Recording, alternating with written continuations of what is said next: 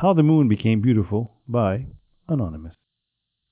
The moon is very beautiful with his round bright face that shines with soft, gentle light on all the world of man. But once there was a time when he was not so beautiful as he is now. Six thousand years ago the face of the moon changed in a single night.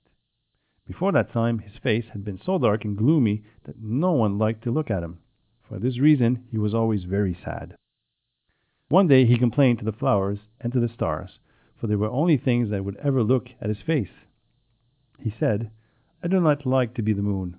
I wish I were a star, or a flower. If I were a star, even the smallest one, some great general would care for me, but alas! I am the only moon, and no one likes me. If I could only be a flower and grow in a garden where the beautiful earth women come, they would place me on their hand and praise my fragrance and beauty. Or if I could even grow in the wilderness where no one could see me, where the birds would surely come, sing sweet songs to me. But only I am the moon, and no one honors me. The stars answered and said, We cannot help you. We were born here, and we cannot leave our places. We never had anyone to help us. We do our duty, we work all day and twinkle in the dark night to make the skies more beautiful. But that is all we can do, they added, and they smiled coldly at the sorrowful moon. Then the flowers smiled sweetly and said, We do not know how we can help you. We live always in one place, in a garden near the most beautiful maiden in the entire world. She is kind to everyone in trouble. We will tell her about you. We love her very much, and she loves us. Her name is Cicinio. Still the moon was sad, so one evening he went to see the beautiful maiden Cicinio. And when he saw her love her at once, he said, Your face is very beautiful.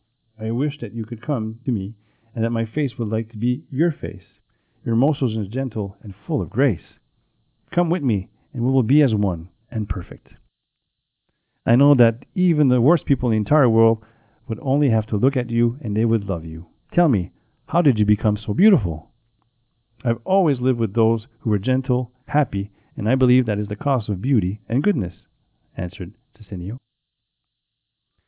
And so the moon went every night to see the maiden.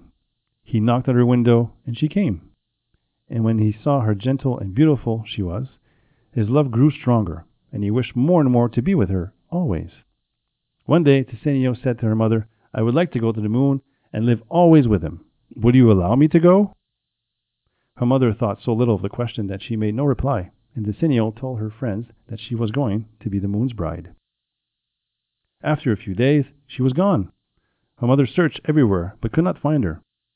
And one of Cicinio's friends said, She has gone with the moon, for he asked her many times. A year passed by, and Cicinio, the gentle and beautiful Earth Maiden, did not return. Then the people said, She has gone forever. She is with the moon. The face of the moon is very beautiful now. It is happy, bright, and gives a soft, gentle light to the entire world. And there are those who say that the moon is now like Cicinio, who was once the most beautiful of earth maidens. The end.